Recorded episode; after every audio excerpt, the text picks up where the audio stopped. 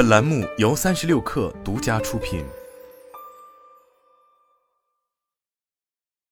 本文来自最前线。东方甄选抖音自营产品店铺被关一事被炒得沸沸扬扬。在昨晚官方 APP 直播中，东方甄选 CEO 孙东旭回应了此事，称为突发情况，为不影响客户需求，决定转战东方甄选 APP 进行销售。据悉，此次东方甄选受影响的店铺为品牌抖音平台自营产品店铺自营产品直播间。三十六氪检索发现，目前东方甄选自营产品抖音店铺已经置顶相关停播通知，称因平台规则要求将暂停营业三天，但具体是因哪条规则被封禁，东方甄选表示平台暂未透露。截止发稿前，东方甄选自营产品官方粉丝数为一百八十三万。这也是东方甄选自营产品唯一一个抖音账号。其上一场直播停留在七月二十六日十点负十三点，整体仅直播三小时，而此前直播时间绝大部分为十点至次日零点。自营产品店铺是东方甄选在抖音的官方店铺之一，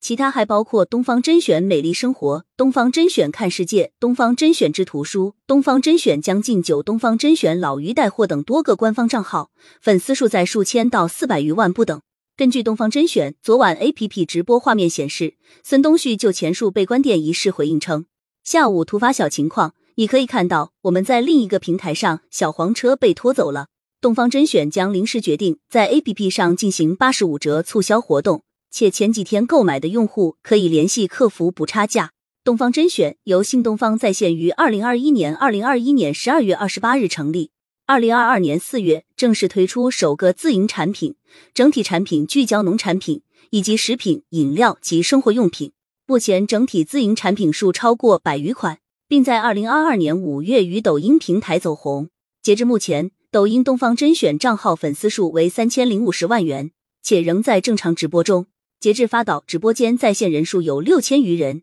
居于抖音带货总榜第十七名。自营产品直播间被封禁，发生在一个微妙的节点。此前的七月四日，东方甄选在走红一年多后，首次在 APP 开启直播。在官方未做大规模推广下，东方甄选 APP 的下载量一度冲入 iOS 购物榜 Top 幺零。根据此前官方财报显示，截至二零二二年十一月，东方甄选来自抖音的 GMV 占其绝大部分。APP 的推出显然是东方甄选为自己寻找的新增量，也做了资源的重新分配。三十六氪发现，东方甄选 APP 的直播产品界面几乎照搬了抖音，直播内容完全一致，但选品略有不同。抖音平台以酒店跟团游为主，决策重单价高，而消费频次高、价格门槛低的农产品则选择在自有 APP 直播。不过，晋东方创始人俞敏洪此前就东方甄选 APP 开发直播功能一事表示，和抖音平台是互相成就关系，没有任何矛盾和冲突。